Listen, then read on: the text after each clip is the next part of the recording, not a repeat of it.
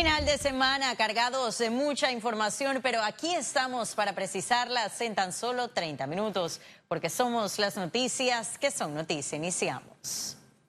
Y en Panamá se entregan 500 pasaportes electrónicos por día desde su implementación en junio de este año. El documento electrónico que cuenta con más de 100 medidas de seguridad para evitar alteraciones y falsificaciones sigue recibiendo la aceptación con registros que superan las 10.000 entregas mensuales. Es un chip electrónico que está en la, incorporado en la portada del, del pasaporte donde está el escudo, que contiene la información de la página de datos, que es donde se pone el nombre de la persona, el número de pasaporte, la fecha de vencimiento cuando fue eh, eh, eh, dado el pasaporte y demás. Recientemente activaron la aplicación FlugJack en iOS y Android para sacar en 15 minutos las citas. Este nuevo mecanismo por ahora solo está disponible en la ciudad capital. Es para que facilitarle a las personas que puedan disponer la fecha y la hora en que puedan, puedan venir a hacer su trámite de pasaporte. La misma persona decide cuándo va a, venir a hacer su trámite. es un pasaporte que es muy difícil de poder ser falsificado producto de las medidas de seguridad que contiene el mismo. En su página eh, tiene muchas medidas de seguridad que son de varios tipos, ¿no? que van desde tipo A, B y C, 1, 2 y 3, que se ven con los escáneres que tienen los aeropuertos a nivel internacional a través de la luz ultravioleta. El costo del pasaporte electrónico es de 100 dólares para menores de edad y adultos y 50 dólares para discapacitados, jubilados o pensionados. Félix Antonio Chávez, Econius.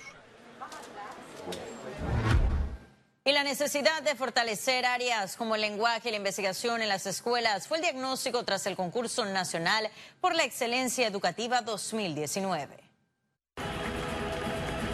Garantizar una educación de calidad es uno de los principales retos del sistema en Panamá. Coincidieron el gobierno, empresa privada y profesores en el marco del concurso nacional por la excelencia educativa 2019.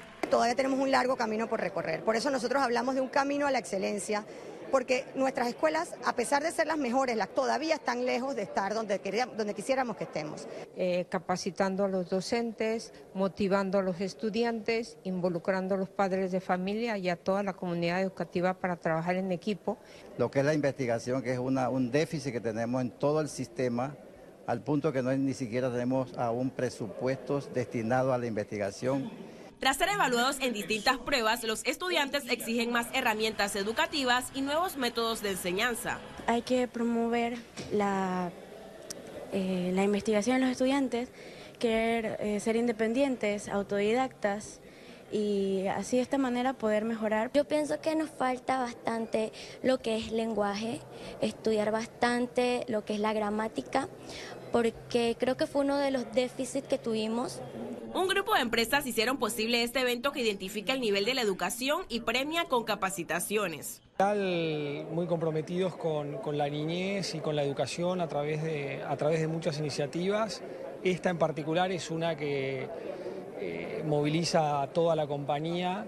Eh, creo que a lo largo de los años han sido casi 400 voluntarios. El mensaje es sencillo, la educación, aprender paga, paga bien esfuércense, no dejen de estudiar, ahí está el futuro y ese es el camino. La Escuela Bilingüe Japón ganó la categoría de sexto grado. El Colegio Nuestra Señora de la Merced se llevó la categoría de noveno grado y el Instituto Urraca de Veraguas venció la categoría de duodécimo grado. Ciara Morris, Econews.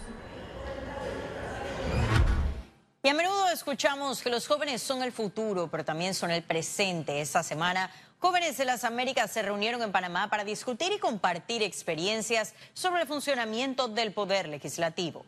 El evento ha sido organizado con el apoyo del Instituto Republicano Internacional, la Fundación Conrad Adenauer, la Asociación Panameña de Debate y el Parlamento Latinoamericano.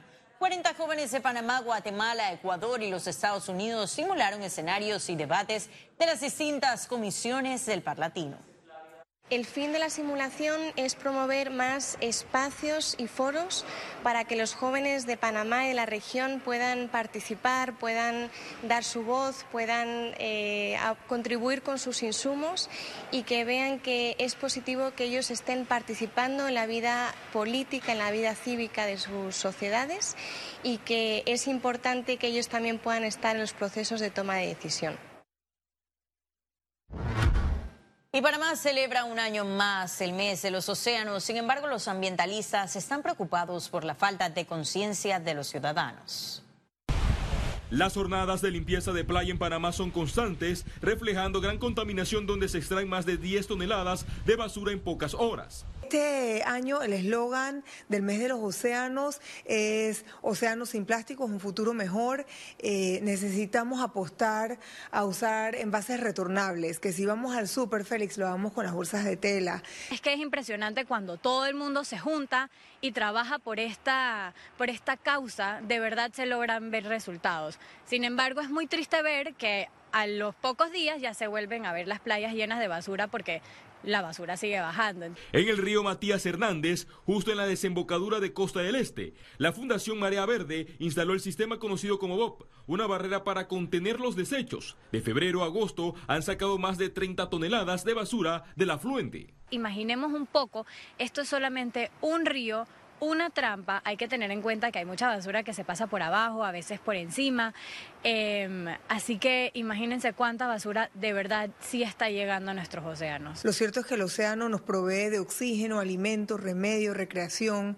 Hasta los que no somos biólogos, ni somos surfers o buzos profesionales, queremos océanos limpios porque el mar nos da mucha, mucha recreación y mucha alegría. Eh, seguimos viendo que la gente va a sus paseos y deja toda la basura. Ante el impacto causado por la contaminación, un informe de la ONU reveló en 2018 que el 79% de los 9 mil millones de toneladas de plástico que se han producido en el mundo han terminado en los océanos. Félix Antonio Chávez, Econius. Economía. Experta aseguró que ley de amnistía tributaria aumentará la recaudación del Estado. El gobierno nacional busca recaudar unos 250 millones de balboas a través de la amnistía tributaria general. El proyecto de ley 78 que está pendiente de sanción por parte del Ejecutivo permitirá a los ciudadanos ponerse al día en el pago de sus obligaciones tributarias sin ser objeto de multas y recargos. La abogada experta en asuntos tributarios, Marta Luna, explicó que la norma permitirá que más contribuyentes panameños regularicen su situación ante la Dirección General de Ingresos y puedan apoyar las necesidades de flujo de caja de quien tiene el Estado con lo que se van a ahorrar de intereses y recargos, están abriendo la puerta a que el Estado tenga dinero rápido eh, por la vía de una manera simple, sin tener que estar lanzando auditores o, secuestros o todo el engranaje de jurisdicción coactiva. Y el Banco Nacional de Panamá no le ve futuro a la demanda del empresario Abdul Waket contra la institución bancaria. Y no le vemos eh, nosotros asidero a esa demanda, ninguna afectación. El banco actuó como fiduciario en, un proceso eh, muy claramente establecido eh, y fue producto de un momento de, un cliente disgustado pues, con una acción del gobierno pasado que estoy seguro que él eh, va a recapacitar y se da cuenta que, que no llevan a nada. Y en el Día Mundial del Turismo, Cancillería realizó recorrido en el histórico Palacio Bolívar. Este viernes, la Cancillería de Panamá realizó la primera jornada de puertas abiertas en la sede de la institución para incentivar el turismo en el casco antiguo de la ciudad. El recorrido comprendió de cuatro principales salones del Palacio Bolívar, la sala capitular, la sala de actas, la sala conmemorativa de la Cumbre de las Américas y el acervo histórico con la exhibición de documentos de la institución. En la actividad hubo comida caribeña y afrodescendiente, una de las más gustadas de los panameños y turistas. Desde el año 2003, cuando se finalizó el trabajo de restauración del edificio, siempre ha llamado la atención a, los visitantes, tanto los nacionales como los extranjeros, la belleza de la estructura. Pero más allá de eso, también este edificio encierra muchísima historia. Tiene más de cuatro siglos que contar. Y ahora sí ha llegado el momento de conocer un resumen de la jornada bursátil de este viernes 27 de septiembre. Adelante. El Dow Jones cotizó en 26.820 con 25 puntos, baja en 0.26%. El IBEX 35 se ubicó en 9.184 con 10 puntos, un ascenso de 0.49%. Mientras que la Bolsa de Valores de Panamá cotizó en 454 con 77 puntos, sube en 0.23%. Ahora veamos en detalle el volumen negociado en la Bolsa de Valores de Panamá.